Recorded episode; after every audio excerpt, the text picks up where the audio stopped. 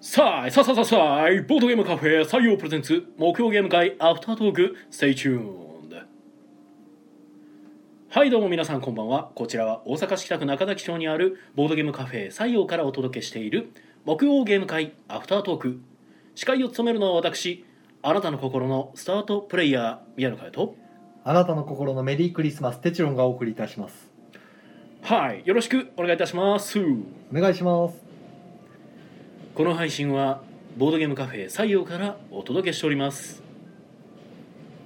はいということでお疲れ様です。えーお疲れ様です。メリークリスマス。クリスマス。あなんか挨拶に季節を入れてきてちょっと僕固定台詞やったのがえなんかえしてやったりですね。押してやったり。なんなんすかそれ。ちょっと。いや入れてくるかなと思思ったんですよね。あのゲーム会のあれタイトルこれね。今写真出てますけうどん。ツイキャスの方にも。はいあのこれは。木曜の木の字がちゃんとクリスマスツリーの絵になってるっていそう。ねで貝にねこれちょっとあ皆さん一応見えてるか。あの貝がねサンタ帽かぶってるんですよこそうまでやっれてるからかわい。いさんもなんか入れてくるかなと思って。いや僕はねもう最初のあのジングルはねもうなんか固定されちゃってるんですよ。テープレコーダーでそうそうそう再生そうされる。そう。あの逆に言うと僕は多分あそこもうほぼとちらなくなってるんですよ。スイッチ入れたらあれが出てくるみたいにな。ってるんで息を吐くようにね。そうそうそう はいということでね。えー。まあ12月24日一応クリスマスイブになるのかな、そうですね。ただ今時間的にはもうまあクリス25マかスですね。はい。あれがクリスマスイブにサンタさんが、えー、とプレゼントを枕元に置いてでクリスマスにの朝になんかサンタさんのプレゼントやーっていう、まあ子でしたっけ？ねでしたっけ？それがその流れでしたっけ？まあそんな感じだと思いまああいや僕どっちやったっけ？どクリスマスの夜にお借りになったっけ？イブの夜ですよね。イブの夜ですよね。はいはいはいはい。いや何せね僕クリスマスにそのプレゼントとかもらうんがえ中学入るぐらいまでやったかなもらってたん。はあ小学校の時はクリスマスプレゼントってもらってた気がする。ああ僕も小学校の間もらってましたうね、ん。で中学に入ってからもなんか惰性でもらってた可能性もあった気はしますけど。なんかうちはもうなんか途中からやっぱ親が置いてるの気づいたんでなんかねあのな、まあ、奈良の家やったんで、一戸建てで2階建てなんですよ。はいはいはい2階が子供部屋ではあはあ1階が親の寝室なんですね。畳なんですけど。でいつもプレゼント置いてるのは玄関なんですよ。煙突がないから。煙突がないから玄関。なんです、玄関のあの靴箱の上に置いてあるんですよ。へでその靴箱下駄箱ですね。下駄箱のあの、うん上に置かれてるのも知ってるんでえうん。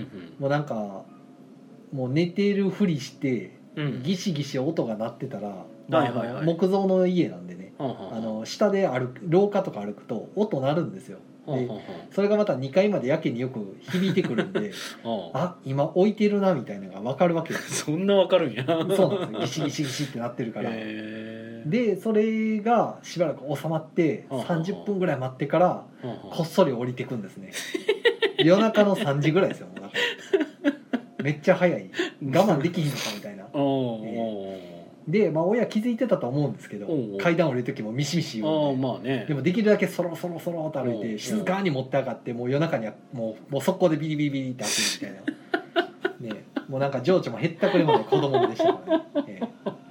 ほんで見てあの欲しかったのと全然違うものが入っててこれじゃない感がすごい。あそうなんや。ええそんな感じでしたね。あー。あ俺でもそれはなかったっすねあそうなんですか？なんか希望聞かれる多分ねリクエストをちゃんと言ってたんですよいねい家庭ですね。どうなんやろね。いい育ちをされてたんですね。いやーまあまあまああの育ちはねあのー悪くなかったですよ。あのちっちゃい頃はね、まあ、ちっちゃいう頃ちは僕の子供の頃そもそもあのまだファミコンとうんか、うん。まあ出だしの頃まあなんで、ね時期もあったやろうね、えー、とその小学4年生の頃ファミコンが出たか出てないかぐらいやったんですけど、はいはいはいあのなんていうかラジコンが欲しかったんですよ。はい。はいでも当時のラジコンって3万とか5万とかするんですね。うん。もう大人のおもちゃみたいな。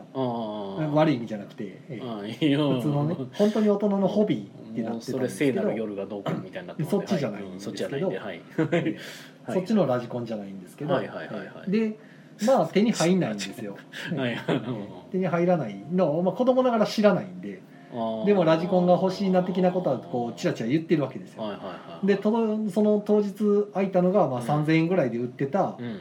なんかねあのレール付きのコースを組み立ててはそのレールの上になんかあの沿って走らせる車みたいなやつ。あプラレールではなく。プラレールではなくてレう。んーシングカーなんですけどへー。2車線しかないんですよ2車線のプラスチックの中にほう。導線みたいなのが下になんかくぼみがあってで車もタイヤは回らないんですよ。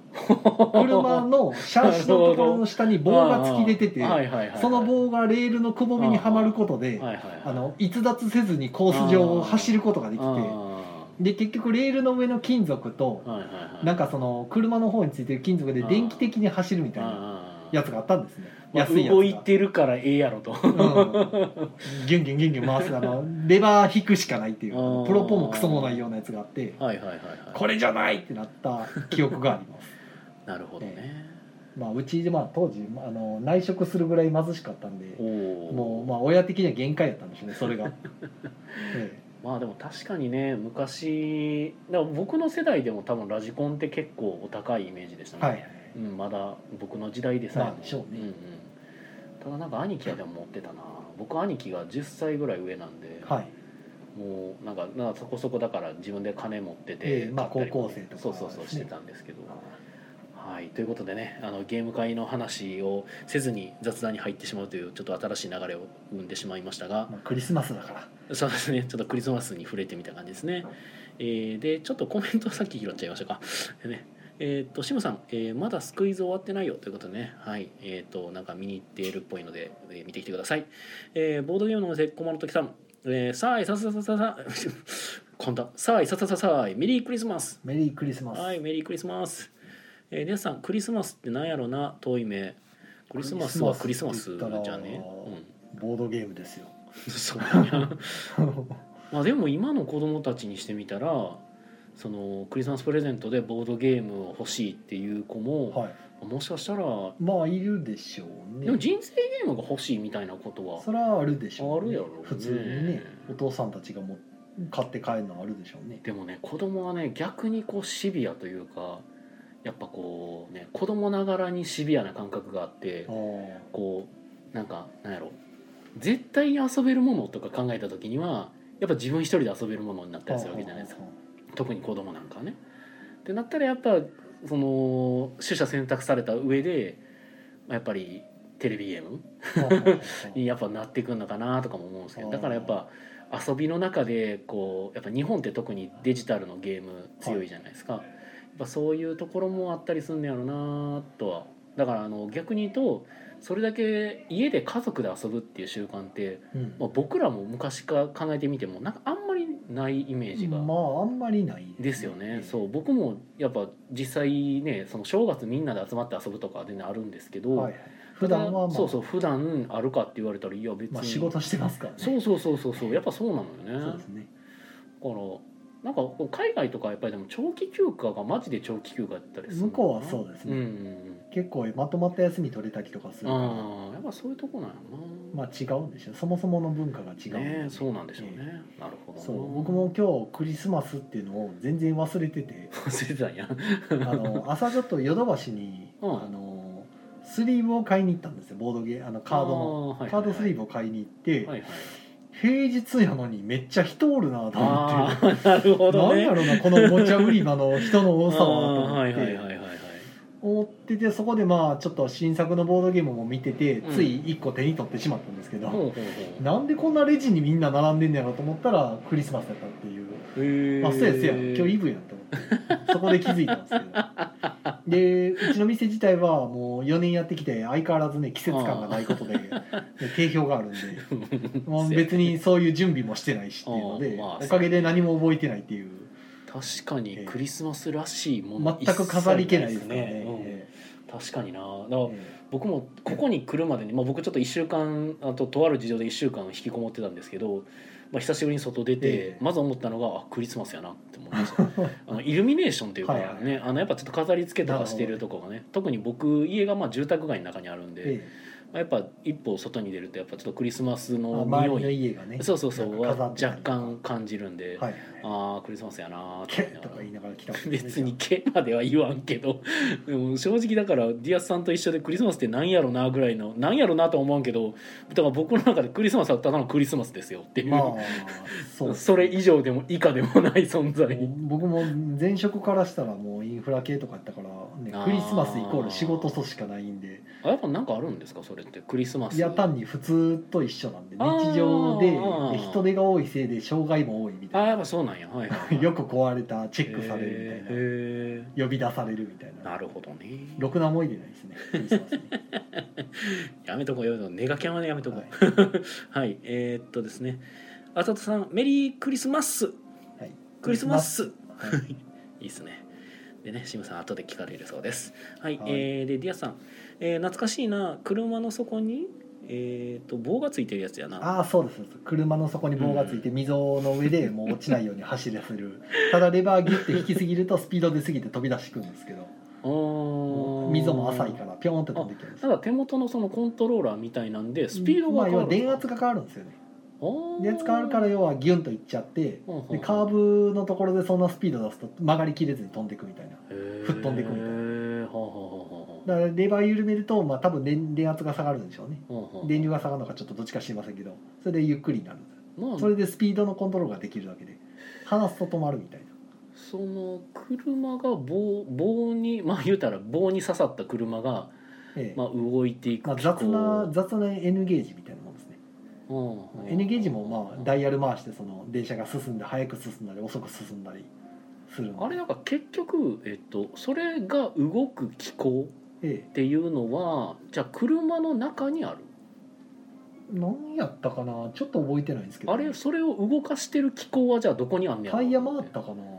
いやあいやそんな複雑な仕組みじゃなかったと思う。だから結局車の中にその車をあのあ動かしてる機構がああるんるんですすよね。ちょっと中身覚えてないですね。その棒が突き出て 電気的に接触してめっちゃ走るっていうイメージしかなかったので。だからだからもしかしたらじゃあそれやったらレールの方にそういうあの走らせる機構が備わってるのかいやなとか。レールは純粋にもうただのレールだけか。鉄の線みたいな、じゃあなんかそのコントローラーの方にじゃあ動かすモーターかなんかが入ってんのかいやとか何やったっけなあれ。どうなんでしょうね。もモーター入ってたんかな多分。まあなんかこんなその覚えてないですねどどうでもいいというかなんか。ちょっとした疑問を感じるのは僕がちょっとだけこう理系に目覚めてる。調べると出てくるとは思いますよ、まあ。てか現行でまだ売ってるんじゃないかなああいうのってあまあう昔あれのもっねと進化したやつが。売ってそうやけどただジャンプもするぜみたいな。車はさすがに車輪で走ってほしい気がしますけど今の普通にね。もうだってラジコンじゃないけど、まあ赤外線で走ったりとかいろんなやつがあるからあーありますしね。安くできるしね。うん今すごいよね。昔赤外線飛ぶヘリコプターのラジコンみたいなちっちゃいやつ売ってる時うん。感動しましたもんね、えあったね。え。なんか1円玉で重り取って飛ぶやつがあったんですけど、ええすげえちゃんと飛んでると思って びっくりしたもん。すごいよねそこらへん。はいえーっと浅田さんからコメントがクリスマス用一個にゲーム会の話ですね。うんもうこれ終わったらいきますクリスマス用のプレゼントは前日までに購入を終えてほしいかっこ駐車場が、えー放送ラッシュでした。あ違う違う駐車場じゃない職場か。職場が放送ラッシュでした。あああまあね。あー当日っていうかイブか。はあはあはあはあ。まあ、多分前日までに終える人たちもいるけど当日慌てて買う人たちもいるって結局思うんでしょうね。当日ってじゃあ結局25なんかな？いや24じゃないですか。24なんかな、ええ。買おう買おうと思ってて仕事が忙しくて結局行く暇がそこしかないとかまあなんかそこら辺もねなんかさっきの話じゃないけどなんか日本人忙しすぎる説が若干 ねなんかなんかねそこあるよね。はい。まあコメントはいありがとうございました。ということでねえーじゃあちょっとはい。ゲーム会の話でもしましょうか。そうですね。今回は12名の方にお集まりいただきました。はいありがとうございます。遊んだゲームが、はい。スノーテイルズ。犯人は踊る。アクロバットタワーエルファーラウスボツワナボンファイヤーベストフレンドシイタケゲゲシェンク僕ら仲良しファンタジーレルムズエスカレーションとというわけでね。はい。あなんかでもエスカレーション若干クリスマス感ありありません？ああ色合いがね うんなんかはい。一瞬、それ以外は特にまあないか。まあスノーテイルズは雪ですよ。うん犬ぞり。犬ぞりのね。どういうゲーム今回ちょっと特徴的な持ち込みがすごい多かったですねそうね持ち込みが。スノーテイルズ、ん。アクロバットタワー、うん。エルファーラウス、ベストフレンドシイタケ、うん。でからまあそんなとこか。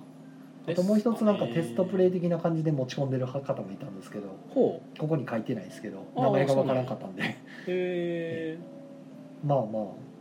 結構持ち込み多かったですね。うんうんううん。うんん、ですね。スノーテイルズがねちょっとすごいは欲しいなと思って。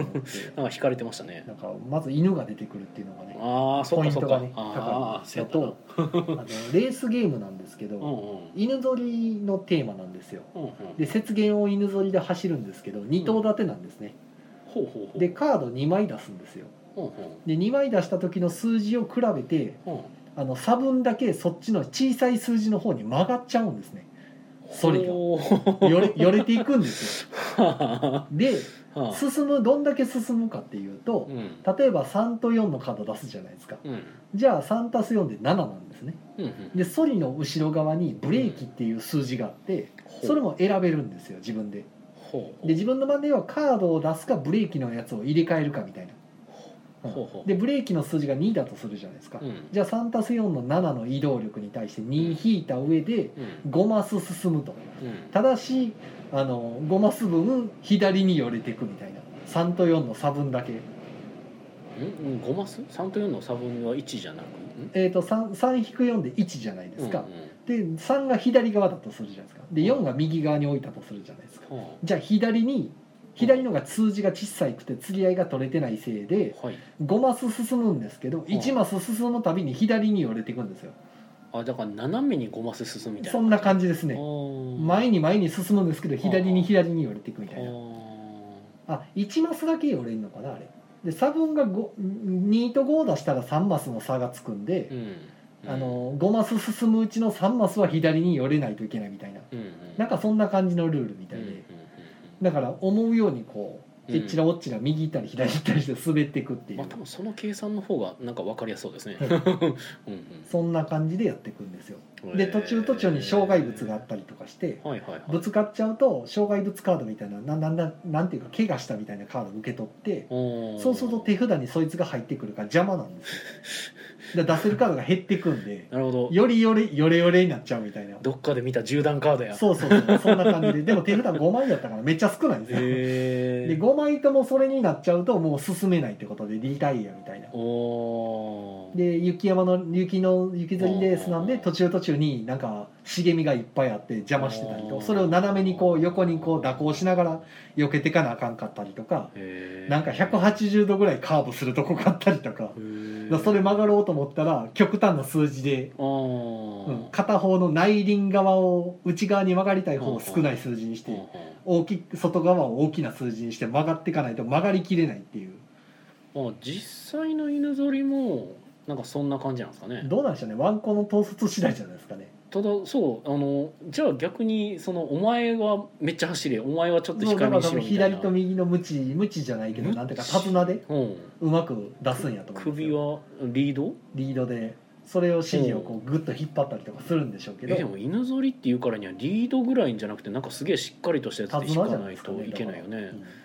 どうしてんねやろだからその辺のなんかうまいことそれを表しててカード2枚で進むっていうのが。えでも無知とかはね無知じゃんないと思います。手綱やと思い手ます。綱かな。いや面白いなと思って。うん。ちょっと普通のレースゲームとは違う。まあちょっと変わってる感じですね。でまたコースがいやらしくてそのカーブもただ単に同じマスのまま曲がるんじゃなくてはあの減っていくんですよ外側のカーブのマスが。あ外側のカーブのマスが減ってくる。ほうほうほう。例えば横横に5マス並んでるうんやつがまっすぐ進んでってうんカーブに差し掛かると一番外側のマスがなくなっていくんですねだんだん。ああだから寄れるとコースアウトしちゃう曲がっていくにつれてうん内側のマスが増えて外側のマスが減っていくみたいな。だから寄らないと死ぬみたいな感じになってるんですよ。あえコースアウトも失格なんですか？コースアウトするとだからその銃弾カードみたいなのを受けああるなダメージがダメージを受ける。はいはいはいはい、うん。へえでまた交差すればまたダメージ受けると。5回受けちゃうともうねだから4枚受け取った時点で1枚しか出せないんですよ。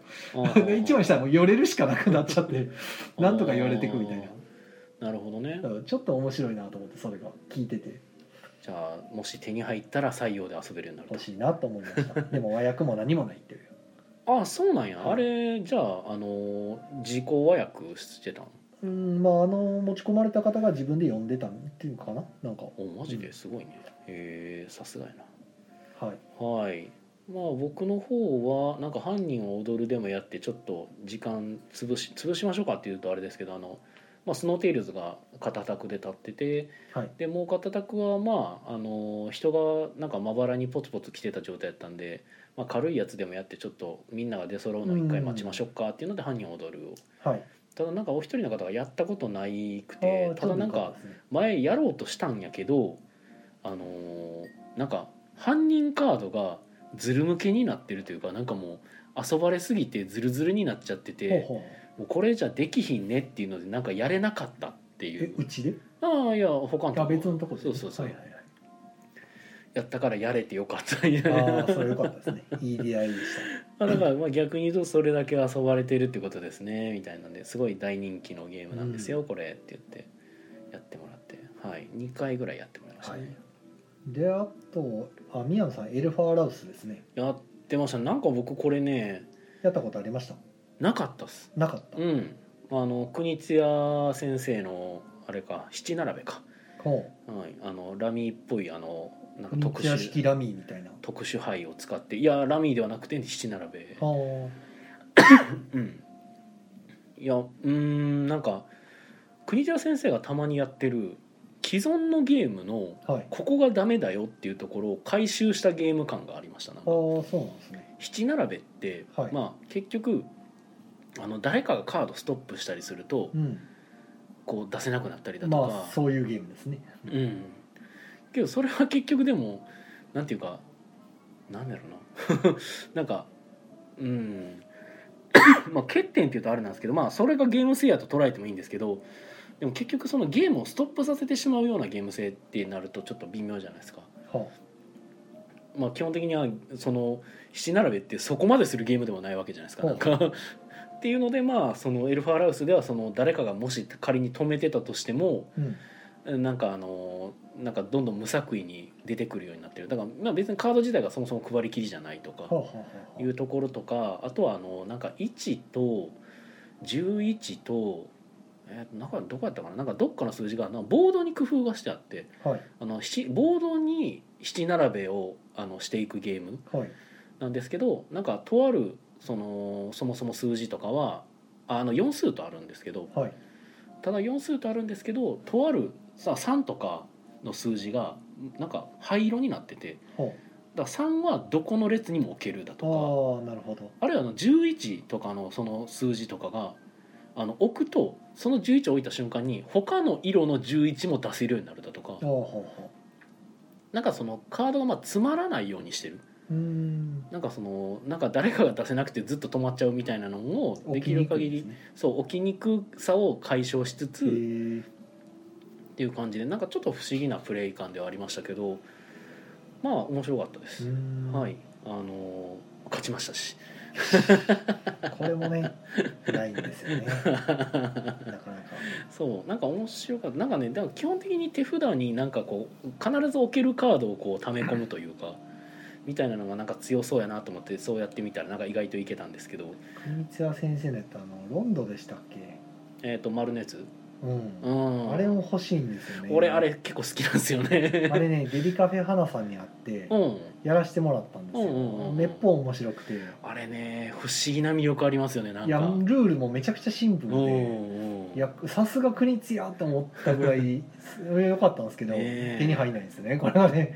なかなか見つからない。あれなんかね出た当初ねなんかなんかの理由でみんなうーんって言ってたんですけどはあ。出た時期があんま良くなかった印象があったんですよ僕も。まあ、見た目は地味ですけどそうじゃあそうよねなんかあの頃だから結構派手めなゲームが多かったんかな。あーまあ、ゲーム面白いですけどねそうすごいいぶし今やっても全然楽しいけどな。あのねタイルがタイルっていうかあの丸いあの悪いやつがね。ねあれがかっこいいよね、うん、僕もあれはなんか好きだったなすごい。そうだたまたまエルファラウスしながらロンドンの話もちょっと僕もしてて。はい。国津屋のゲームやったらやっぱりロンドンもいいっすよねそうですね。同じクエンチャでボツワナこれはまあ先週来られてた方がまたボツワナもう一回遊んでみたいっていうことでうん。また回してはったんで、えまあ、先週に引き続きボツワナというー、ことで。はいはいはいはいはい、あとはリクエストでボンファイヤーですね。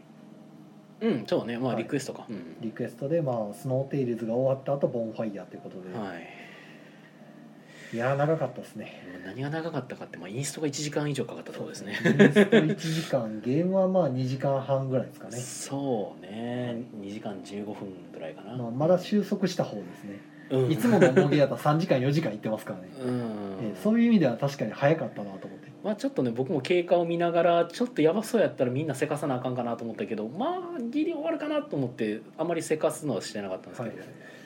まあギリギリでしたねはい。でベストフレンドしいたけそうですね。ベストフレンドしいたけなんかしいたけさんっていう方が監修されてるやつ、はい。はい占い師の方ですかね。有名な占い師の方がまあ監修というかそのお題カードをはいはいはい。全部作ってくれてうんうん。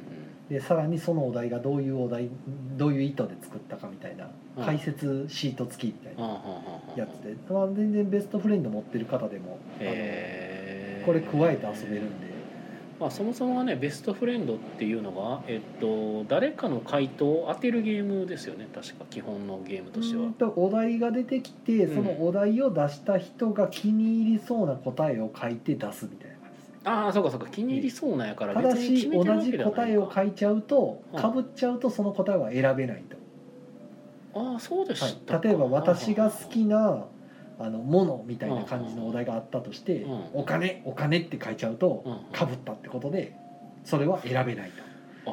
そんなあれ？あるんですよバッティング要素が実は。あったっけ？あるんですよ。ベベストフレンドになるほどね、はい。なんかなんか何か思い出したけど今。はい。で あー。まあそれのすごいね。まあしいた先にけさんが考じてえたたわけね。はいまあはいお題すげえ。バージョンですね。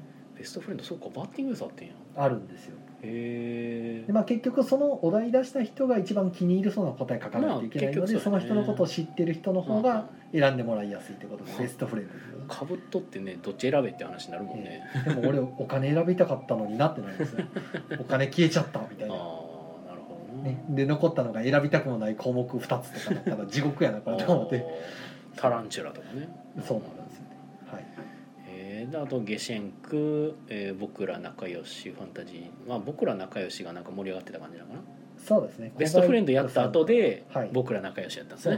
ね。ベストフレンドがね 5週ぐらいしたんですよ。ほう。もうええやろってなって。で5週僕らそえ5人ぐらいでやってうた5人で5週長い、25回、まあ、会話が盛り上がってたんでね。すごい。ねいやもうなんかめっちゃ盛り上がってたのは後ろでで終わったね。たんで、まあ、そのまま僕ら仲良しっていう、はい。小細工さんからやってた新作ですね、はいはい。ちょうど寄贈いただいたんで、うん。まあ、こう回そうと思って出したら、まあ、これも受けましたねやっぱり、うんうんうんうん。なんか出てましたね例によって。あのなんかサイコなんちゃらっていうなんか。ね人のことサイコパス呼ばわりする あ言うよと。伏せたのに。なんてことを言うんだと思って。あ全然サイコじゃないよみたいなこと言ってたけどああテチロンさんが言われたんですか？そうですね。ああそうか、はい。まあそれやったらいいか。よくないえ ああそうか。いやあの中に僕の言うことに耳を貸すなとか言われた いやあのあの中にもしかそういう人がいたんかなと思ったんですけど。あそういうわけじゃなかったんや。ですね、まあ、僕ら仲良しっていうゲームは、うん。えーっと仲良し度を測る、まあ、トークンと,、はあ。えーっと不仲度を測るトークンみたいなのが2つまあすれ違いやすれ違いがあって、で正解するとまあ仲良し度が上がると。まあ不正解だとすれ違いの方が上がるみたいなんで、まあ、何やるかっていうとなんかあの3つのセンテンスをつなげて一文をなんかまあ、ぼ文章誰が何をどうした？やったっけ？そう何何でか？何で？どこで？誰がどこで？どうしながらみたいな。うんうんうんうんうん誰がどういう状況で何をしたみたいなみたいな感じですよね、確かね。その3そういうつのセンテンスで文章を作るっていう作るっていうね。でカードがあのあらかじめ渡されてるからね。そこから自分が使いたいやつを3つ選んでってあいうので。の感情カードみたいなのが渡されてそこにまあ素敵っていうのと楽しいっていうのと不気味っていうのとうん。あと悲しいっていう4つの感情のどれか1つが渡されるんでうん。自分のところに楽しいってやつが来たら自分に手渡された手札の中から楽しい文章を作らないといけないそうですね。で他の人がそれを当ててくれるかどうかっていう。でその作った文章を他の人が見た時に、うん。あこれは楽しいやろとかこれは悲しいやろみたいな、うんいうふうなのを当てて当たればまああの仲良し度が上がると。外れればすれ違うという。すれ違い度が上がると、ね。はい。であのゲームよくできてるのがその文章できた時に終わっちゃったね。ん？あ終わっちゃう？終わっちゃいました。ああコイン足りなかったですね。お残念。コインが足りてなかったのか、えまあアフターアフターですね。はいはい。あー 終わっちゃってる。足りてなかったですね。おー1枚足りてないですね。ああはい。ーほんまや。残念あらあらあらあらあら、はい。終わっちゃうって。間に合わなかったね。あ、よろずや楽団さんがあ頑張ってくれてたのに申し訳ないな、残念でしたね。おお終わっとく？はい、いやまあ一応中途半端なところなんでポッドキャスト聞いてる方向けに じゃあオフ説明だけ先アフターでいきましちゃいましょうかまあ僕らなでもまあ僕ら仲良しはそういうゲームでいいんじゃないかな。そうですね。あの感情を当ててもらうっていうゲームね。そうですね、はい。作った文章がどういう意図やよくできてんのがこれはじゃあどっちの視点で作ったかって考えた時にはい。割と感情が両極端になるんですよね。あの本人視点だとした場合楽しいってなるけどこれれ旗から見たる人の視点だったら不気味ってなったりとかそういう感じでこう惑わしてくるんで。でも作った本人何も言っちゃダメなんでヒントらしいことね、うんだからその周りがああだこうだ言ってるのを聞いてるとめっちゃ面白いっていう作った本人も。そうじゃないねんってなる。そうじゃないのになーと思いながら。にサイコパス呼ばれされるっていういやいやいやっていう。まあこれはこういう理由で作ったんだよって言うと余計なんかそれはおかしいとか言われるんで。もう僕ら仲良しでもう言うしかない。みたいなそういうゲームですよ なるほどね。結構会話が盛り上がるゲームですよね、はいはいはいね僕は前哲郎さんと一緒にやってるのでね、で大喜利要素がないんでもう純粋にそのカードから選んで出すだけやからそうですね。最悪そのカードいいカードがなかってんっていう言い訳ができるんで。まあ、カード選択式の大喜利みたいなそうですね。感じですね。大喜利というほどしんどくないですね、はいはい感情に合わせて作るだけやから。うんうんうん。だから割とおすすめできるゲームですよ。はいはい。はい。面白いゲームですね。はい。まあゲーム会の話はそんなところかな、は、はいということでねあのツイキャスの配信が終わってしまいましてそう。これはなんかねなんか聞いてもらってたのに申し訳ないなと思いながら、そうですね。もうはい完全に今哲郎さんはしょうがないで済ませようとしてるのでまあじゃあしょうがないでいくか。しょうがないこれはもうでも、せやなまあ、聞けなかった人はもう続きはポッドキャストで聞いてくださいってってい。うのさえもね言えてなかったからだからできれば僕らが多分気づいて言うべきだったんですけど僕って実はちょっと油断してましたあのコンティニューコインをいや入れてくれるやろじゃなくて入れてくれてたからあのコンティニューコイン大丈夫やと思ってました。ああなるほど。そしたらあ足りてなかったんやってなって。いや僕もなんか何枚か入ってたからそう。あじゃあほっといてもええのかな思って。うん僕同じやつやったんですよ。コンティニューコイン。ら普通に入ってるからと思って、うんそうそう。うん。コンティニューコインがおそらく入ってるまあ入ってたんで実際見てた時ななめにぷした結果ですね。そう4はい。枚で終わっちゃったんですね。一応ツイキャスのね仕様がコンティニューコイン5枚貯まると30分延長っていう仕様なんですけどね。はい。まあ、今更またでもさらに30分伸ばしてまあ、今まではね基本コンティニューコインがあったら延長しますでやってきてるから、まあ、まアフターアフターで適当に締めて終わったらいいんじゃないですかね。せやねはい、もうしょうがない。ゲーム化の話はちゃんとしましたし。うん。なんかそうあのねメリークリスマスの話もあったりとかあるいは僕先週お休みしてごめんなさいとかなんかいろいろ言いたいことがあったんですけど。ねえ。いやー申し訳ない。はい。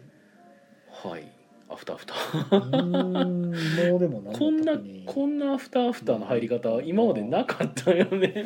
じゃあ今年のなんか宮野さん的ベストゲームとかベストもうゲーム。今年これゲー最後のゲーム会なんで。はい。一応来週あそうですね。は、はい。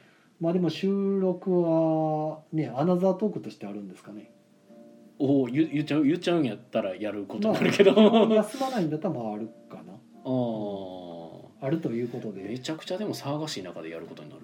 あ終わった後？終わってからでやればいいんじゃないですか。あーなるほど。はい。OKOK 了解しました。まあそれは完全に僕ら今内輪の打ち合わせみたいになってましたけど、えーはい。えっ、とまあベストゲーム。えっ、と。中量級ベスト。ちゅちゅなぜそこに限定した？なんか話のネタに増やそうかなと思って。次中量級ベストみたいな。おーおーおーマジか。中量級？え中いやそれ主観でしかなくなってしまうから。いやいいんじゃないですか。だから自分自分の中でですよ。あのゲームとして優れてるとかそんなんじゃなくて単に好きやったなっていう、僕昔もなんか言ったかもしれない話でえ僕ベストゲーム聞かれたら困るって話したことありましたっけ？そうなんですか。言ったことなかったっけ？なんか言ってた気もか言ってたかもですけどね。いちいちその一つ一つ覚えてられるあいやいやあのなんかここの収録内で言ってたらなんか同じ話しちゃうかなと思って。あーまあまあ別にいいかあのそんな逆に覚えてる人もおらんやろし。もっと気軽に構えてもらった方は。そうベストゲームを言って聞かれたら困るっていうのがあの実はあってなん何の話かというとほうほ僕実はなんですけど僕ねそうなんか厄介なところが一つあって僕いいと思ったものをむちゃくちゃ褒めるんですけど逆にいいと思ったものをむちゃくちゃ褒めたいがためにいいと思うもののハードルめちゃくちゃ高いんですよ。うああなるほど そうなのでなんか逆に何やろな。じゃあ印象に残ったなとかないんですか？いいとかじゃなくて。で中量級か。いやでしかも僕結構なんかあのボケボケなんであのやったゲームちょっと忘れたりもしがちなんで今正直言うとあの多分僕の声が若干まあちゃんと声通してるんで通ってると思うんですけど僕めちゃくちゃ今採用のゲーム棚を見ながら僕喋ってるんですけど。なるほど。うん、えーその採用のゲーム棚を見ながら何かあったっけと思って僕は今ひたすらしんなんか焦焦って汗汗しながら。まあじゃあ僕から適当に言ってみ手帳さんがあるんやったら言ってもらいましょうえっか。と軽いやつで言うなら、うん。えーっとあれかえ何やったっけ？なんじゃそれ。いやあファンタジーレルムズ。ああ、それは僕軽量級の中ではまあ今年がの中でなんか一番その軽量級の中でうんあのめちゃくちゃ一番いいとかじゃなくてなんか割と衝撃を受けた。あこんな手軽にこう こんなおもろいなんねやと思って。こんなんでいいんやみたいなうんそう。この雑さ加減も含めてうん。あとフレーバーもですね。うんうん。含めてその軽量級の中では一番こうバッときたかなっていう。ああ、それは僕もちょっと票入れてもいいかなと思う感じですね。そうですね。確かにな中量級なまあクルーも悪くはなかったけど。ああ、ザクルね。まあひうんそやなでも人選ぶとか関係ないな。自分がやから。そうそうそうそう。自分がいやでも中量級はハダラですね。僕の中では。ああ、ハダラか。ハダラがなんかもう猿のようにやったんで。まあ、今日もやりやりましたけどあ、そうなんや。えーちょっと人数合わせで夕方にちょっとやったんですけど、えーはあはあはあ。えー、210何210点だかなんかな。俺多分そことかも分かれるんですよね。僕はねハダラはうん。えーっとまあグッドゲームには選べるんですけど、はいはい。ベストではない。うじゃあ何でしょう。特にない。んで逆に言うとだからハードルが高すぎてそうあのだからあれですよね。あのその文文えーっと文学賞とかのあの対象なしとかと一緒で、ね。対象なしね。そう僕は多分ね、はいはいはい。対象グラスになっちゃうんで。ちょっとないってですね。そうなのよね。いやいいのはいっぱいあるんですよ。今年ねほんま面白いのいっぱい出てて。そう手野さんはね豊作やったっていう話、ね、めっちゃ豊作やなと。ピクチャーズも好きですし、あーあだから別にそのわざわわざ上げるほどでもないけど、うん。いっぱいもうパリも好きですし。うんうん。あんまちょっと重量級の方に入っちゃうんですけど、うんうん、今年って意味ではまあ古いゲームですけど8円でももともと好きですし。ああ、8円だね。あとノバルナあれ？ノバルナでも今年やったかな？去年やったかな？そうあの今年のベストゲームってそれも出てくるじちょゃないですか。っとねコロナのせいで あやふやコロナのせいにしてええんかってい。うそうなんですよまあまあまあまああやふやですけどそうなんだよ。ノバルナもだいぶ好きですね。僕たちね結構ざ雑多というとあれやけどまあ結構大勢に遊ぶじゃないですか。はい。はいだからこれいつのやったっけとか、まあね。今日とかエルファーラウスの話とかでなんか持ってき合った人が「エルファーラウスだいぶ古いゲームですよ」って言われて「えそんな古かったっけ?」って言ったら古いと思う「え2016年」って言ってたんあで、16年か、うん。16年でも4年前ですよ。うん。まあ、僕の中では5年ぐらいがそんなに古いイメージまあ、16ないんで年ってきらめきあちゃうな。16年って店がオープンしてるからうん。きらめきもっと前やな。14年かうん、だからエルファーラウス割と新しい地味に新しいはずなんですよそうですね。確か。なんで知らんかったんやろっていうそんな古くないはずですよっていう話をして、まあ、もしかしたらでもあでも見てはったから多分2016年か。まあまあいいや。なまあ今年本当ね。うん。今年そう今年って言われたらやっぱね身構えちゃうんだよな。え今年やったっけ？っていうのを考えるからさ。まあでもそやな。テケンもあるし、うん。まあ、マウンテンキングやってないしマウンテンキンフグやってないしボンファイヤーはまあやったけど。うんまあパパリ。パーリーな。あと、まあ、エコスを今日買ってきたんですけどはいはいはいエコスも。ぱりなんかあれですねエラッタなんかルールの明確化？みたいなのが出ああありましたね。見たけどまあ間違ってなかったんで、うん。ああいいかと思って、うんなんかうん。そんな感じでしたね、まあ、ちゃんとちゃんとその問い合わせて明確化してくれるのすごいなと思って、ありがたいありがたいですねあれはね。あれはケンビルさんでしたケンビルさんですね、はいはいはい。はい。とか。いやー今年ルートって去年？去年ですね。多分。今年は拡張じゃないですか。あそうか。でテラマラ各は去年ギリ去年やったかなどうやったかな。テラマラ俺やってないからな。やってないっていうかちゃんとやってないからな 途中で競技終了しちゃったしな。あでもポルトはなんか安田音体がコメントしてたの見ました？いや見てないですけあど見てないんや。どんな？はあまあこポルトの感想をつぶやかれてて。いや正直その感想を見た時に結構一緒やなと思っあてうなんまあ感想の内容はねあの気になる方は探してもらったらなんですけど、うん、でなんか僕がここであえて言うまいとしてるのはうんまあまあちょっとあれなんですけどでそうだからね結局ね僕そうベストゲームって聞かれると困るのがベストを与えれるやつはないっていう。俺のベストはそんなに安くないってなっちゃうんですよね。ボンファイヤーすらベストにはない。ボンファイアベストではないですね。グッドゲームかな、まあ、マウンテンキングとかねまだやってないですからねやってないね。マウンテンキングテケンとかやってないから、まあ、もしかしたらそれベストになるかもやけど。でさっき 中量級っていう謎の縛りが入ったからもうより俺どうしようってなったんですけど。逆に困惑させてしまった。そう縛りつらってなって。ああそうやな。肌が面白かったしな。他にも確かいろいろ出てたはずですけどねうんだからまあ言うたらちゃんと言葉通りの佳作、うん。あの多かった。は僕の中で確かに多かったんですけど。佳作どこ僕の中では割と優秀賞ぐらいの最優秀までいかないですけどうん。どれも優秀やなみたいな。うん。あまあ優秀そうか優まあ優秀か。うん確かにそれは優秀でもい佳いかも。作はなんかもうなんか遊んでて悪くないなぐらいの僕の中ですけどね。僕の中の佳作っていうのはなんか遊べるなぐらいのやつですね。ああそうかそうか。だから僕多分一段階全部上なんですよね。うん多分そう。優まあそれ人によってその物差しが全部違うかそうらよね。いやだから逆に、まあ、そこをうん物差し別にそこそこをお互いすり合わせる必要もないしあの賞を与えるわけじゃないいやまあ今話す上では多分すり合わせてもいいと思うんですけど。う あーだからそうなるとやっぱりそう結局僕のじゃあベストって何ってなるとグレートウェスタントレイルになるし。んああまあ僕の中でも今のところオムゲーベストはグレ グレートウェスタントレールですけど。そうまあここは僕らねちょヨっとドバシ行ったらまだ売ってましたよ。マジで？そう2つ。あのね日でも本ね拡張はなかった。あ拡張ないんか。拡張はなかった。日本人はねもうグレートウェスタントレイルの面白さに気づいてないんですよね。BGG10 位やぞまだ売ってました。あまだあるわ。そうあとギャンブラーギャンブルもまだありましたね。おおそれはちょっと微妙な情報なんていらなかったかもしれないですけど。1個だけあった。あ1個あるわあーあ一個しかなかったと、なるほどね。売れてる売れてる。まあそうか。うんそうね。まあティーフェンタールとかもね悪くはなかったし。まあブラス。まあブラスはい僕の中で優秀に入るかな。ランカシャーの方はああブラスね。うん、バーミンガムはちょっと僕まあは好みではないかな、古いゲームですけども全然面白いですよねブラスはもまあ、古いゲームではあるけど最近っちゃ最近出てるじゃないですかあのう日本語やっぱなんかそのそのゲームならではのギミック積んでるゲームがやっぱ僕も好きですね。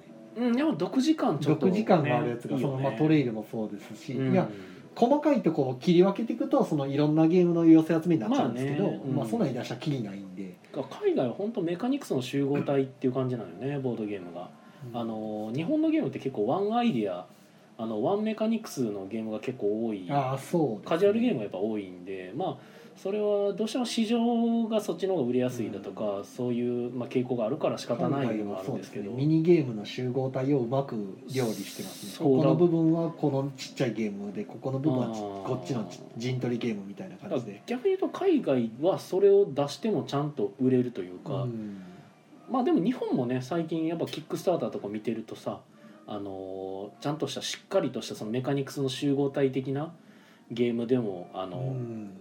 ことって買いたいっていう人が現れる。それこそね今日手帳さんがスリーブ買いに行ったミレニアムブレードとか、はいはいはい。ただあれはだからあれか。えっとミレうん。何も 多分ペットボトルかペットボトルが。ミレニアムブレードとか、うんあのーまあ言ってみれば昔のゲーム8円だとかオレゴンとか、あの辺はワンアイデアに近いものを感じますね。まあまあまあまあメカニクスとしては、うん。まあ2つぐらいかな。二つぐらいとかですよね。うんで最近のおもげって最近そうね。ほんまに組み合わせになってるんうんでデッキ構築プラス陣取りプラスうんあのレースみたいなうん。賞レースとか。でねだからイスタンブールあたりからかななんかそのほんまにミニゲームの集合体やなと思わせるの？なんかどう？ソルキンとかやとどうやろ？うワンアイデアなのかあれだから個人的になあれもでも右上にね神殿のレースやらしててで真ん中はあのギミックであの取り合いさせて。いや僕個人的になんですけどそういう風潮が出始めた時って 僕若プレから入ってきてる気がするんですよ。というかほんほんまあすごい偏見を持った見方するんですけどウベ・ローゼンベルグえからのイメージが強いです。えおウベ・ローゼンベルグの「アグリコラ」が大ヒットスマッシュヒットしたあたりからアグリコラは若プレでなんかもうその一一つじゃないけど、まあ、ほぼほぼ一つじゃないですかなんか。うーんでもあああれ以若降プレカードコンボみたいな、そうそうそうそうねそう、組み合わせみたいななんですけどあれ以降の作品が傾向が強まったイメージがあるんですよ。まあまあ傾向はそうですね。若プレプラス何かとか若プレプラス何かとか大体そういう感じなんでウベ・ローゼンベルグ自体も自分で作ってるじゃないですか。ああのアグリコラ以降の、まあそうですね。タイル配置が入ってきたとか。そう。若プレをより複雑化していく傾向で作り始めたじゃないですか彼もそうですね。まあだからある意味進化してるんですよね。ゲームがね。複雑化してるけどその進化してでうん。その中でさらにその洗練されてそぎ落とされたルールでうん。言ってみればカード1枚出すだけになったりとか。うん。コンコルディアとかすごいじゃないですかあれ。綺麗にまとまってて。うんうんうんあれもミニゲームいくつかの集合体になってますけど。まあそうですね。あの続集ひっくり返すすタイミングのやつとかねお金にするかうん。素材もらうかとか生産ですね。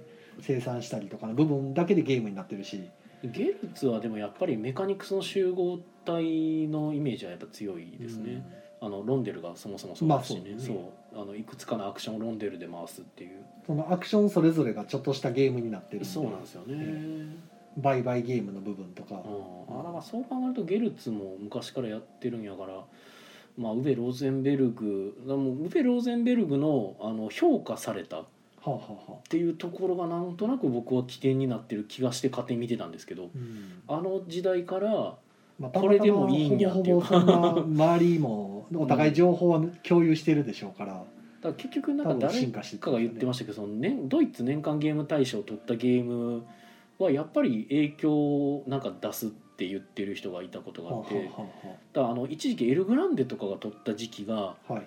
あの確か次とかティカルとか取ってませんでした、はあそこら辺。だからなんかそのゲーマー向けのゲームがなんか許されたというかそもそも「セブンワンダー」取ったあたりからあのエキスパート大賞が出てきたりだとかなんかゲーマー向けのゲームを認めようっていうそのなんか評価しようか認めようというよりか評価しようっていう気風みたいなのがあそこから出てきてたんかなとかはまあまあ、わざわざエキスパート部門を作ったぐらいですね。ね作ったもんね。あれだから「セブンワンダー」にあげないわけにはいかないけどただこれドイツ年間ゲーム大賞のその理念としてはあげるのはちょっと問題よねみたいなうん。感じがあったっぽいですね。まあ赤ポーン。赤ポーンやるにはちょっとそう。ルクソールが赤ポーン。まああれが限界かなという気がしますけど、ああそうね、まあ、取ってないですけど、うん、でも結局赤ポーン取ったやつってやっぱ赤ポーンか。まあ確かに赤ポーンやろうなっていう感じのまあやつにとどまってる気がしますしね。え今年が？今年？ジャストワン？え？去年じゃないですか去年か。で今年が？クルー？今年は クルーはエキスパートじゃなかったでしたっけ？あれエキスパートでしたっけ？ちょっと忘れそったかそっか。逆に。ど忘れしましたね。そうもうなんかね今年のイメージがとことにかく薄いんですよね。頭に残んないですよね。そうエッセンシュピールももなかったし。うん結局ね。あれだから今年エッセンシュピールがなかったけど今年の年間大賞は多分出てますよね。今年の年間大賞ね。何やったっけな。あそうピクチャーズや。あーピクチャーズそうそう赤かポーンピクチャーズ。あーやっぱ赤ポーンですよね。やっぱそこらへんな、まあそうなるよなっていう感じのね、はい、赤ポーンね。でエキスパートがクルーです。ああなるほどね。はいはいはい。やっぱ赤ポンっていうのはその全全年齢というか全対象にとって全全体を対象としてあの出せるゲームそうですね。ですね。で去年がジャストワンでエキスパートがウィングスパンですね。はいはいはいはい。やったなー。せやせや俺ウィングスパンの ウィングスパンの攻略記事書いた時に賞取ったって書いたわ。まあねねえだからね難しいよね。だから正直僕が最近出たゲームにベストは全然上げれないなっていう感じですかね、うん、まあだからこそなんか僕ゲーム作ってるみたいなとこあるっていう話もあったりしてなんか言ってましたね。そうそうそうそう昔。昔ね言ってたと思うんですけど、はい。やっぱ理想のゲームなんかこうこうやこうであってこうであってこうこうこうであってこうあってほしいみたいななんかこう いろいろそのすごく僕のわがままを全部盛り込んだゲームっていうのが今のところ重ゲーはグレートウェスタントレイルが一番近いですよね。ただあれがでも一番近いだけでおそらくあのグレートウェスタントレイルも完全ではないんですよね。でおそらくじゃあどこかっていうと多分フレーバーとテーマやと思うんですけど。そこが入ってない、別に僕はあの牛を売っていくあのフテーマ感ってフレーバーに特にそそられてるわけではないので。まあ別に逆に言うと拒否感もないんで受け入れるんですけどあれなんかがそのそれこそ僕が好きな世界観って言うとやっぱちょっとファンタジーとか？そっち系がまあスモールワールドみたいな。ああそうね。ただた結局僕でもねスモールワールドも嫌いではないんですけど僕の好きなファンタジーではないんですよね あれ、うん、あれなんかカートゥーンファンタジーというか,、まあ確かに。そう、うん、ちょっとそっちじゃないんだよなっていうな。るほなだから、ね。そう僕はだから結局あの遊戯王で「デーモンの召喚」とかいうのはおかっこいいと思うけど「トゥーンワールドです」って言われたらうんそれは別に いらんかなっていう。ね。そうそう。いやあのトゥーンワールド化されても俺別に全然なんか魅力を感じないっていう。トゥーンデーモンとか言われてもなみたいなとこがありますね。まあかといってめっちゃバリバリリアルなファンタジーって言われても別になんですけど。あラノベかな。異世界ギルドマスターズとかはそのテーマとかフレーバーとかは僕の理想に結構近いのかあもしれないですね。はいはいはい。はい作るしかないですね。作れたらいいん理だよね想はねだからなんかすげえ理想だ。からルートとかも理想には近いんですよね。すげえ面白い。いろんな人いろんなそのか数々のプレイヤーが全く違うことしてるのに一つの軸にちゃんとあの収まってるっていう、まあまあれは昔から僕の理想のゲームに一つ挙げてたメカニクスのものだったんでルートはベストまでいかないですけどまあグッドではなくて、まあ、ベターになるのか。ベターグッド？うんまあ難しいですけどグッドでいいのかそこは。はい。ですかね。なので、ね。ややこしいよっていう。まあ特に雑談なんで何がベ大賞ですとかは何も決めないんですけど。そうね。なんかそうですね。今年は豊作だったというのが言いたかっただけなんで、あと僕らが多分言いたかったことは言いたかったっていうか、うん、一致してたところは、まあ、グレートウェスタントレイルは神まあ今のところ不動の1位ってるう感じですね、んまあ、まあただい一個、あのー注意点としては、まあ、北部への道を入れた前提の話ですけど、入れなかったらまあ、うん。ちょっと偏るからまあ、か僕は個人的にグレートウェスタントレイルの基本だけでも全然評価しちゃうんですけど、入れてやりたいかなってうんいう気が、ただ入れた時の僕はだからどっちかっていうと上に上がる感じですね。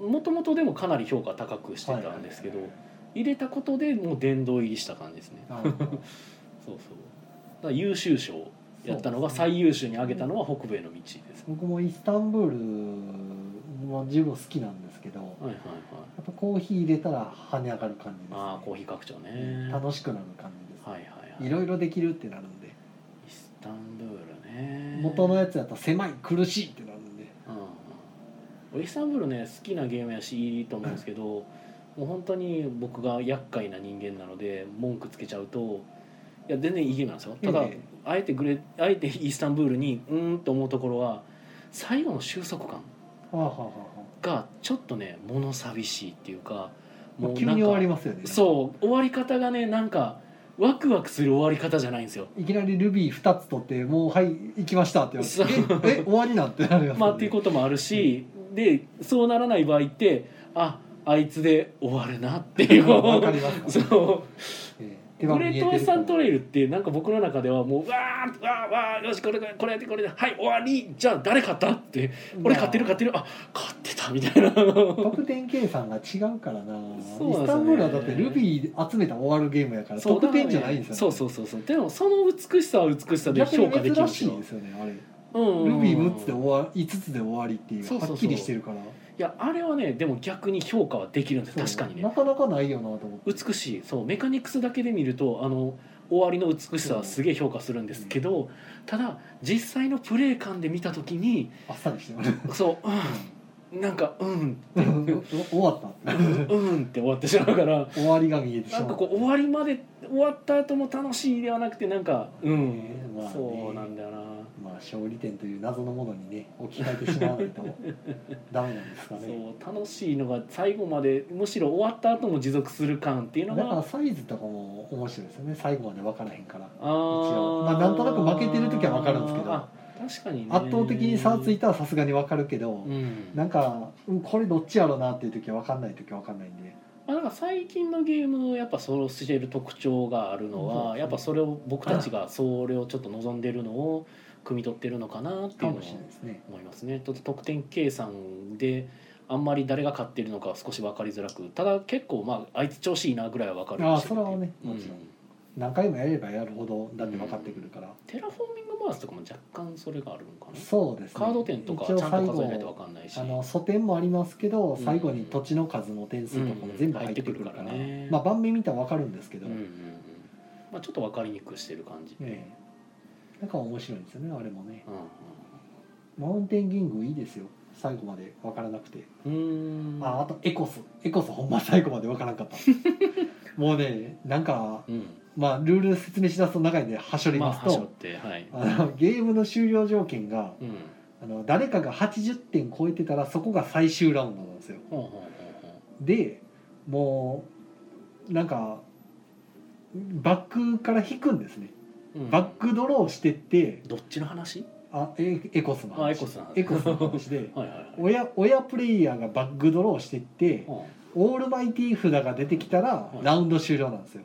でその時に80点以上の人がいたらゲーム終了なんですよ。うーん。で もうか自分が勝ってる時に得点ボードのところでねうん。勝ってる時にもうそのオールマイティー引け引け引けって言ってるのに引かなくて引かなかった結果追い抜かれたりした時に今度引くな引くな引くなって言ってまだ引くなってなってほんならなんかいつまでたっても引かへんかってで追い抜いたから引いてくれ引いてくれ引いてくれって言ったらまた引かへんかってっていうので最後もつれにもつれて全然第三者がの逆転に勝つっていうので最後まで分からんなこのゲームってなって。あそれもそれで面白いね。そうそう面白かった。うんただまあ運って言われたら運です。ほんまに運なんでそこは。は引くか引かんかはもう運なんで。まあね。ええ。だからもう運って言われたらしゃあないねんけどただ引いていけば引いていくほど引く確率やっぱ高くそう上がっていくからうん。うん。それが引かへんかったから。そこはまあ、うん。そうちょっと面白かった。逆に言うと運運の要素がすごいそこ強いんでうんうん。あっさり引いて終わるかもしれない。っうんうんうん。ていうのがあっていや読めないんですよ。だから全然まあでもそこの80点に行くまでの道のりとかまあう僕は最初めっちゃ話されてましたから20点ぐらい話されてましたから最初。うん僕2点で向こう20何点とかでえこれこのゲーム大丈夫って思いながらやってたら いつの間にか追い抜いたけどまた追い抜きか返されてとかでいや面白かったですよ。6人までできて同時プレイなんですよ。ああいいよね同時プレイ。ね。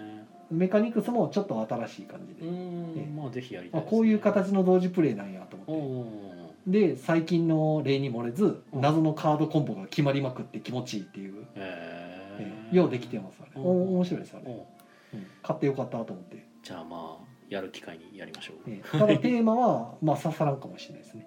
あ大丈夫ですよ。あのなんか。大体のゲームは僕に刺さんないです。ファンタジーじゃないんで、うん。だから僕ファンタジーレレムズがギリかすってるぐらいなんで、えエコさんもどっちかってなんかあのうん。なんかもし原始の時代にあの土地の形が違ってたせいで生態系が今と違ってたらみたいな感じの話なんで。僕たちでなんか土地を形作ってって動物たちをどんどん置いてって生態系を作ってこうみたいな。あ私たち神的な視点なんでかかそれはそれでちょっと面白そういやな気がします。だからそれに惹かれて買ったんですよ、うんうんそれに惹かれたのとあと2から6人で同時プレイって書いてあったから、うん。あそれはいいなと思って。だからなんか逆逆にそういうのは気になりますよ。だからなんか、いやだからグレートウェスタントレイルってなんか平凡じゃないですか。まあまあ うんあのフレーバー自身後ろねドナドナする。いやないっすよ。なかなかないっすよ。ドナドナするゲームとか、でもなんかそのフレーバー自体はなんかそのありきたりっていうとおかしいけどえなんかその牛牛うんいるよね。で牛引き連れてえ、売りに。行が邪魔してくるっていうね。インディアンとか。あーいや 交渉してなんか通しても。らうあーまあまあ。謎の謎の落石とかね。でもなんかエコスはなんかその今聞いてる限りでその生態系を作ってみたいなそうドミナントスピーシーズじゃないですけどなんかそのゾウさんを置いたりとかあのシャチがなんかいろんなカバとかを食べていったりとか、うんあの人がせっかく置いた土地が水に帰れて溺れて死んだりとか、うん。なんかポピュラス的なことをやっていくんで、なんかちょっと箱庭感。あそうですね。すげえ面い、白いです、うん。あの土地も広がっていくんでバンバンバンバン、うんうんうん。そのくせルールがすごいシンプルなんで。まあ、程よい箱庭感はね、結構それで好きなとこ75ですよ。分やったかな、うんなんか時間。もうちょっとかかったけども、そうだから僕がねあのアゴリコラあんまり好きじゃない理由がそれですからね、うんあなんかあのアゴリコラのテーマ好きなんですよ多分。はあはあただなんかもっともっと自由にやらせてくださいっていう。苦しいですかね。なんでこんな苦しいねんっていう。しんどいっていう。基本苦しいですか、うん。ねなんかしんどす物乞いに怯えつつ飯を用意せなあかんっていう地獄のゲーム嫌なんだよなこれ。かまかまどは取り合いやし。進歩の取り合いしながら。そういやなんかもう自由にマイクラぐらいの勢いで緩くさせてくれよっていう。そうマインクラフトとかね僕好きなゲームになるぐらいやから。割と要は自由度がある上でそうそうそういろいろやった結果まあなんか負けたり勝ったりするのがそうそうやっぱ好きで、ね、まあ負けても楽しかったってやつですね。そうやっぱ自分の選択の結果負けてるっていうので納得感もやっぱ得られるしで、なるほど。そうそう。いやいいっすよねコスはうんじゃあぜひあ割とのやりましょう、うんな何気なく買ったけど当たりやったなと思って。いいっすね。ア11ークライト月に出た最のかな。近調子いいですね。多分名前からしてあんまり惹かれなかったんですけど。うん売れなさそ 全然惹かれんかったけどなんかうん。買っちゃった。アルバリとエコスとどっち買おうかなと思って。うアルバリはなんかねダージリンダージリンのお茶街道を引いていくなんかゲームらしくて鉄道網を引くすげえそそられね。はい。いやまあ僕お茶好きやからまあそそられたんですけど。そっかそっかおどっちにしようかなと思ってでも6人対応かと思ってこっちあーそこはなかなか6人重げってないなと思って、ないね。うんないなサイズとかやもんね。同時やったらはいそんなにあれかなと思って、へルールも簡単そうやしと思って、ーはいまあ。いや面白かった、やりましょうか。ええ、ということでね。まあなんやろう。アフターアフターも長い 通りとめもない。いやまあ、はい。30分ぐらいになったんでまあまあ1時間ぐらいということで。まあ、せ宣伝宣伝は、はい。えーっとまあ一応年末の話したらいいんじゃない年末年始。年末来週ちゃうわ今週か。今週土曜日がドラスレ会やって、うんうん全然集まってんのか集まってないのか分からないんですけど来週の水曜日で、うんうん。えーっと年今年の営業は終わりですね。うんうん一応水曜23時までの予定でまあもう誰もいなくなったら早く弾けますけど。うんうんそんな感じですかね。もう1週間切りましたね早い。うんそうですね。で木曜日は一応、まあ、31日はあはのアまあ休み。ナザートークだけやりますよみたいな。一応アナザートーク取る予定ですよと。予定ですよはい。で年明けはまた次の水曜日ですね。1月6日から、ただもう13時から18時までの営業でうん。19時からいきなり水曜ごいたでしょうがうんあるんで、うんその日も年始のいきなりごいたですよ。あ1月6日がはい。ごいたごいた始めみたいな。ということは、まあ、よ1月6日はまあ昼だけ。で夜は、まあ夕方までですね。で夜はごいたでしょうですはいはいはいはい。予約必須っていうああ形でそういうことですね。あんまり大々的にツイプラ募集今やってないんでああの載せてはいますけどリツイートとかしてこうもう募集してますよってのをちょっと出さんとこうかなとなるほどね。控えてるだけなんで。はいはいはい。で土曜日は朝ごい高いですね。年始の、うんうんはい、がまあありますよぐらいかな、はうん。い、来年もよろしくねということで。うんはい。はい。宮尾さんの宣伝は？僕の宣伝ね。ああっていうかねこれあれですね。ツイキャス終わってるから僕スマホ触れるんですよね。そうですね。スマホがあれば何でもできる。はい、えー僕の宣伝としてはえっ、と来年の話ですね。今年はもう特にないですね。はい。はい。あまあ代理で 代理で？宣伝するとしたらえっ、と、まあ、ギルドさん、えー、とボードゲームショッププレイスペースのギルドさんで、えー12月の 公式が多分ツイートしてなかった気がするんですがはいえっ、と26日12月26日なんで土曜日かな？ほん？土曜日ですよね。う土曜日ははい。い、にえっとあ明日やんけ？あ今金曜日だからですね。はい明日ですね。はい。えっとテストプレイ会？はい。があるそうですよと。家沢さん。あじゃあうんギルドさん。で。はい。はい。ですよと。はいえーぐらいかな。あとは僕個人の話としてはまあ来年はえー1月10日の日曜日ですね。ほに、えー、イエサブさんでいつもやっているテストプレイ会がありますよと。うはい。はい。宮野さんもなんか新作がある？あテスト会でですか？はい。ない何もわからない。わからない。急にできるかもしれない。うん。まああれば出すぐらいですかね。テストといったが自分がテストするとは限らない的なやつですね。まあ一応テストプレイ会ってそういう名目ではあるので僕のテストをする会っていうわけではないんでみんなでテストプレイしたいやつは持ち寄ってくださいなんで まあ僕のがあることは別にあの前提ではないんですけど逆に言うと僕がじゃあテストしますよでもいいんではいはいはい、えーぐらいですかね。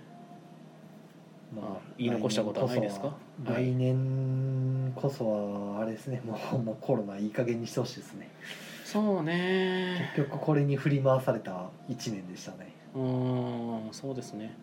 まあ僕もね、なんか何でしたっけね、抱負？なんか今年の目標とかでゲーム1万個作るとか言ってましたけど結局達成できず、まあ僕もだって去年の暮れにうん。来年は健康体でいるのと北海道行くともう一個なんか立ててたはずなんですけど健康はや初日に潰れて北海道はコロナで潰れてっていう何も達成しないまま1年迎えましたから。ねもう僕の気になるところとしては3つ目を忘れてもそうう3つ目は何やったか忘覚えてれました。さえいないっていうところが。忘れました。それがなかなか気になるところですけどはい、まあ、僕は結局ね1万個するゲームが、まあ、間に合わなかったっていうのもあるし、はい、まあまあそれはどうでもいいや。はいまあそんな感じでね。まあ今年はね木曜ゲーム会ちょっと僕がね体調不良だりなんだりで少しお休みいただいたりしてしまったことも、まあ、あって今年ちょこちょこありましたね。23回確かね僕なんかぼっち放送何回かやった記憶があるから、そうちょっと台風で行けなかったりとか、まあ、あのね先週それこそ体調不良で行けなかったり体調不良もう一回確かありましたかましちゃってた気がしますね。で一回は普通にあのこの台風の中行くのがちょっと厳しいっていうので一回休みもらったりとかでしたね、まあ、台風の時はでも僕は行かなかったけど結構人は来てたっていうすごい状況。にね。みんな台風やのにすごくない？と思いながらー今年は本当いろいろあったななんかまあ無事にね。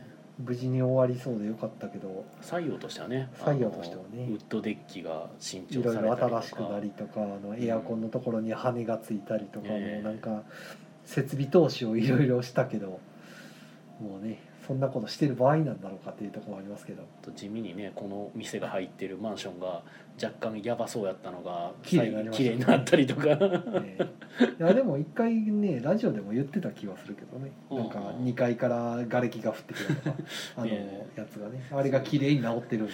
その瓦礫が降ってきた後の瓦礫が、まあ、なんか瓦礫が落ちた後のその惨々たる光景がえい1年ぐらい2年？え2年？1年2年いつやったかなあれ。ねえなんかえっと前ぶ、の確か6月に地震あったじゃないですかめちゃくちゃ大きい。大阪で。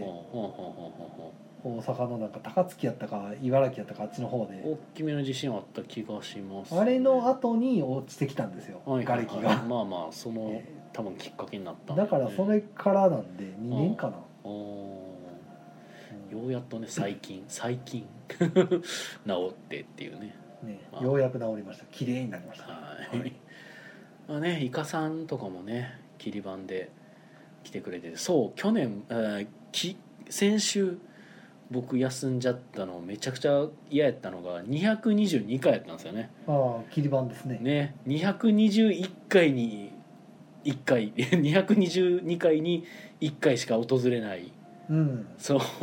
結構レアな切り板なんですよね。まあまあ、ね、そう。111回に1回で111回とめっちゃ僕222その辺を触れず普通にやってましたけど。でしょうね。え そう。手順さんは絶対に触れない気がすると思ったんで。一人で喋る時ってうん。別に何か決めて喋ってるわけじゃないから、うんうん。そこまで頭回らないんですよで2人で喋ってる時は考える余裕があるんで宮野さんが喋ってる間にじゃあこれ言おうとかああなるほどね。できるんですね見てる間あの、はいはいはい。このノート見たりとかして。はいはいはいはいはい。一人だともうその余裕がないから。見てるけどじゃあ222回で切り板で222ですねとかなんで言わないですよね。言えないというかね。そうか。あらかじめ決めてれば言えますけどそのセリフみたいな形でこれを最初に言うぞみたいなあれですねだから手順さんはまだちょっと配信者としてはまだまだ。まあ別にね なりたいわまあなりけでもないたいわけないしからね。そううん。僕がね聞かかせたいわけでもないし。勝手に備わった力としては僕はね多分ね頭で物事を考えながらひたすら喋ることができるようになってて。そう、なんかそうそれはねあの僕生きる上で全くいらないスキルは大体揃えていってるのではい。ということでねまあもうそれはどうでもいい話でしたが。はい、まあね今年も、まあ、223回で来年の、えー木曜ゲーム会が224回。そうですね。でその次がまあ225回やからイカさんイが来るカさんが来てくれるかなっていう感ねじですね。感じですね。はい。はい。ではですねまあ今年1年 もう最後の放送でツイキャスが途中で切れるという。なんとも閉まらない 閉まらない。終わり方ですけど。終わり方ではありましたが、はい。ねちょっとツイキャス聞いてくれてた方にはちょっと申し訳なかったんですけどもまあねこのポッドキャストで聞いていただいている方にはまあこれが一応今年最後の更新になるのかな。いやだからあと1回ありますって。あアナザートークか、はい。まあアフタートークははい。今年最後でね。終わりってことはい、まあ、一応来週アナザートークが更新される。224ではないや そうですね。つややこややしいこしいな。アナザートーク的には第9回なのかな？でしたっけ？何回で止まってたっけあれ、まあいやもう終わら 終わらなくなるんでねこれ喋はいりだしたらねまあまあはい、ということではい、えーではまあだから良いお年をってわけでもないのか。まあそうですね。それは来週です。来週言えばいいのか、来週来週やる頃にはもう開けてますよ。そうね。はい。開けてるから良いお年をでもいいぐらいカウントダウンできてしまうのでは。じゃあとりあえず良いお年を。そうですね。まあとりあえずあの木曜ゲーム会アフタートークは聞くけどアナザートークは絶対に聞かないってあの心に誓っている方々には良いお年を。はい。はい、来週のアナザートークも聞いてくれる方には、まあ、また来週ということでね。はい。まあそれぞれの方々に良い夢が訪れますように。はい。はい、ではおやすみなさい。